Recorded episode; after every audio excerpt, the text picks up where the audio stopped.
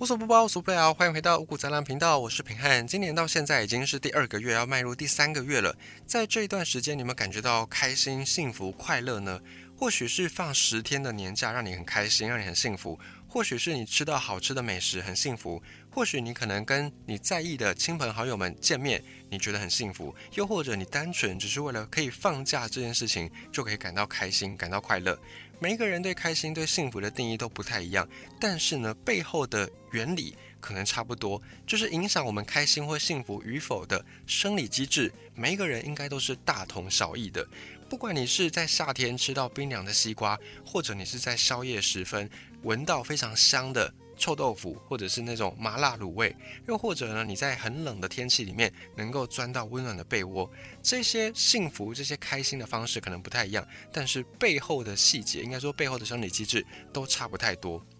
根据美国的生物人类学家以及神经心理学家，他叫做海伦费雪，他透过多年的利用大脑功能和磁共振的这个设备去记录我们的大脑活动，发现像这样的幸福的感觉，并不是偶然的，并不是随机的，让你感觉到幸福，让你感觉到爱，让你感觉到快乐的瞬间，其实在我们的大脑里面是有迹可循的。在我们的大脑里面有一个部分叫做。边缘系统，它掌管的是我们的情绪跟我们的感觉感受的部位。那这个边缘系统在我们演化之前就已经发生了，也就是在人类的老祖宗还在荒野上面，可能还要躲避这些洪水猛兽的时候，就已经有这样的边缘系统的存在。那我们就从我们的祖先那边也承载了这个边缘系统继续的发展。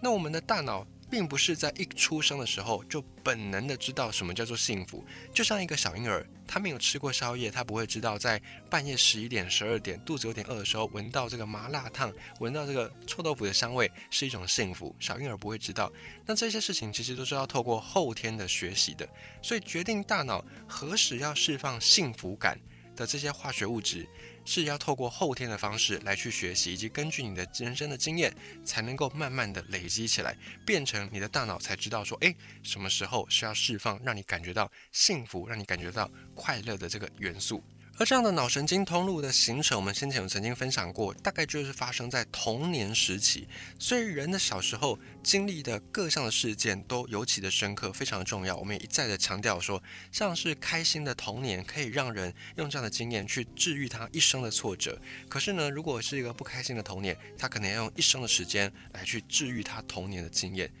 以及小时候我们经历过的每一件开心的事情，或者每一件让你感觉到幸福的事情，都会帮你建立起大脑里面的这种神经回路、神经通路。而且在你往后的人生漫漫岁月里面，每一次你在重复这样的事情的时候，这个事情带给你的幸福感就会不断的加强。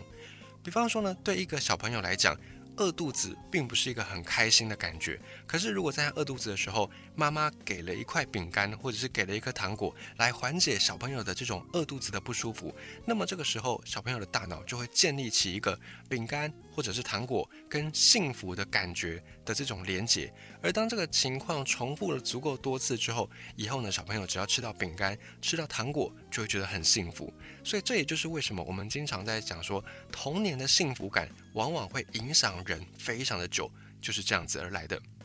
那么幸福感到底是怎么样产生的呢？到底是什么样的机制在决定我们要产生幸福感与否呢？就是我们刚才讲到的边缘系统在我们的大脑里面，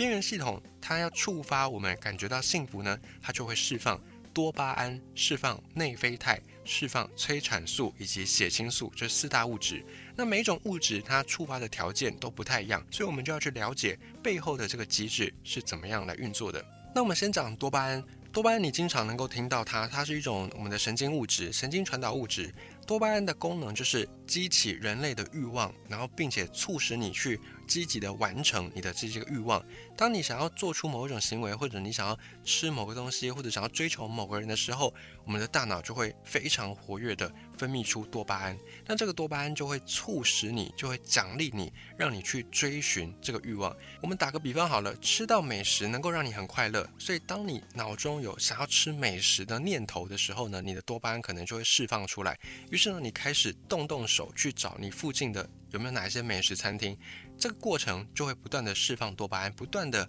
激励你往下一个目标迈进，最后成功的去吃到美食。这就是多巴胺的运作的原理跟过程。那么在实际的行为上，多巴胺的这个生理机制也被很多很多人给运用，例如抽烟，例如喝酒。例如，甚至比较不好、负面一点的吸毒，这些的事件之所以会让人家上瘾、成瘾，都是因为跟多巴胺的这个运作机制有关。但是切记，多巴胺并没有好或不好，端看你怎么样去使用这个机制。如果你一直都是拿一些比较负面的事情来去诱发多巴胺的分泌，那你久而久之就会。碰上很不好的结果。那反过来说，如果你是把多巴胺运用在好的地方，那久而久之呢，你就可以得到好的结果。因此，多巴胺本身它并没有好跟坏，端看你怎么样去使用它。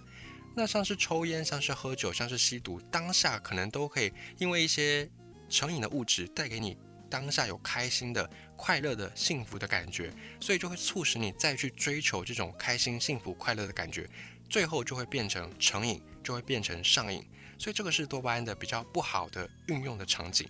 而另外一个物质叫做内啡肽，内啡肽就是叫做脑内啡，它是一种我们的大脑可以自行合成的类似像吗啡的神经传导物质。不过呢，要触发内啡肽，它的机制还蛮特别的。我们刚才讲到，快乐是可以触发多巴胺的分泌，可是要触发内啡肽呢，你必须要让身体感到疼痛。当然，你说身体疼痛不会让人家快乐啊，可是疼痛完之后，内啡肽的分泌。可以让你感到快乐，可以帮助你隐藏身体的痛苦。内啡肽的运作机制，经常呢我们会在运动当中提到，比方说。长跑或者是慢跑或者是跑马拉松，在一开始跑的时候，你会觉得哎还 OK，可是呢，可能也许跑到十公里，跑到十五公里，你的脚、你的身体、你的各项的生理的这些器官开始会慢慢的负担不了、负荷不了，你会觉得喘不过气，你会觉得脚好酸、脚步好沉重，以及好喘或者是好累、好热等等。这个时候就是我们所俗称的撞墙期。当你又坚持下去，你跨过了那个极限点之后，你会发现哎。你跑起来，你的脚步又恢复到一开始的那种轻盈了，你再也不会感觉到很喘、很累、很不舒服。这个时候就是我们的内啡肽开始在分泌，开始在运作。虽然内啡肽也是可以带给你快乐、带给你快感的一种神经传导物质，不过它的运作的机制跟原理跟多巴胺是截然不同的。所以在网络上面，经常你可以看到很多的文章在跟你讲说，如果可以的话呢，尽量去追求内啡肽带给你的快乐。而不是去追求多巴胺给你的快乐，因为你要获得多巴胺，相对的是比较简单的，你只要不断的沉溺在享乐当中就好。那一个人不断的沉溺在享乐当中，会得到什么样的结果？这个我们在很小的时候听的各种童话故事，或者长大之后我们从身边的人看到的各种经验，都大概可以猜出来。不断的沉溺在享乐、酒色财气的人，最后通常都不会有什么好下场。那反过来说，你去追求内啡肽。要怎么样触发内啡肽呢？就是你必须要先让身体感到疲累、感到疼痛。例如什么？例如运动。那像运动这个事情，它久而久之，往后的长时间是可以带给你身体好处居多的。所以你去追求内啡肽，而不是追求多巴胺，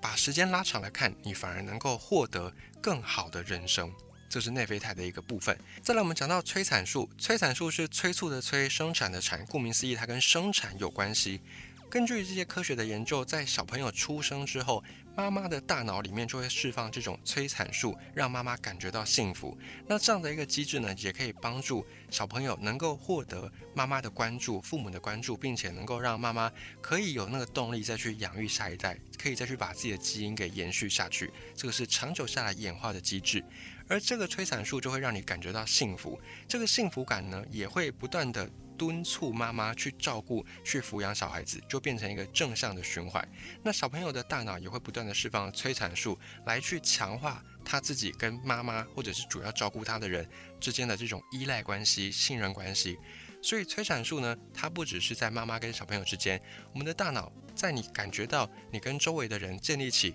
能够信任的关系，或者建立起亲密的关系的时候，也会释放出这种催产素。那像是你给别人一个温暖的拥抱。或者你跟别人进行一段有同理心的对话，又或者是你只是陪伴在这个人的身边，这样子的行为都会触发催产素的产生。